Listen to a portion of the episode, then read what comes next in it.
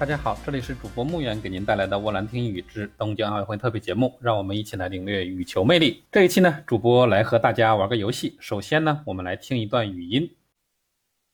嗯，对，所以有的时候受到采访的时候，我听不懂记者的问题，然后我回答，然后我希望我的回答，我的回答是对的。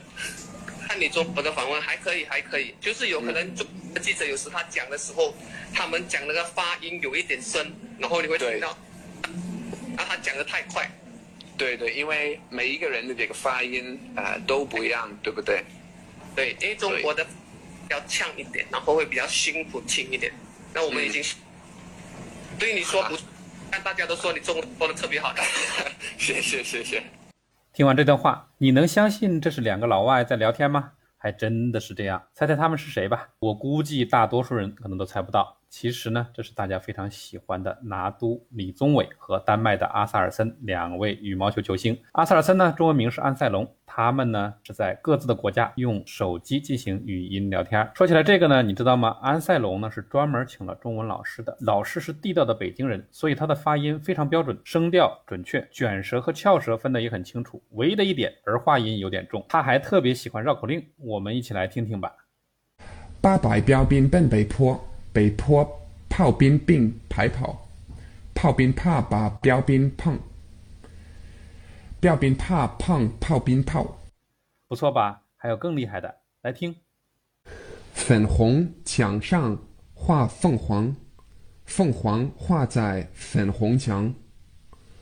红凤凰，粉凤凰，红粉凤凰花凤凰。安塞龙的中文非常不错了吧？但是要和李宗伟比起来。还是有些差距的。其实原因也很简单，李宗伟的祖籍呢是福建的，他是华裔。从小呢，他的母亲就和他说中文，汉语呢可以说是他的母语。而且马来西亚有很多华侨，中文说得好也很正常的。说完羽毛球，我们再来聊一下乒乓球。还是先来听一段语音吧。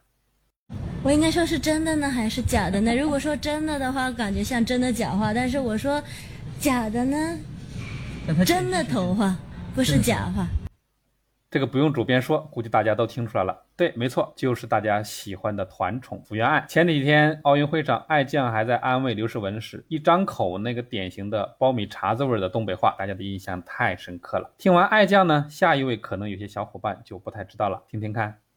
第一局，第一局的时候四比零，我接发球想就是让一个球，但擦网了，还有点尴尬。然后第三局又是十比零。确实有点尴尬。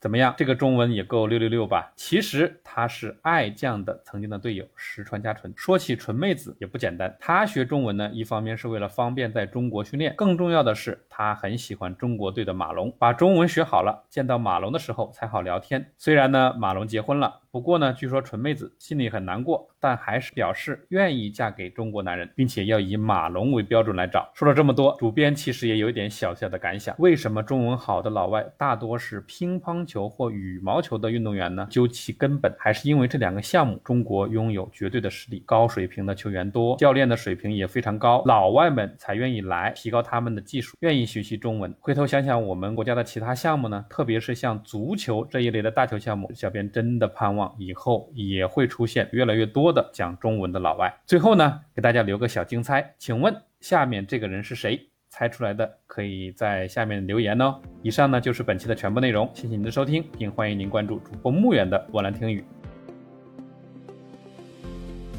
每次这是我第二次来台北，我喜欢吃小笼包。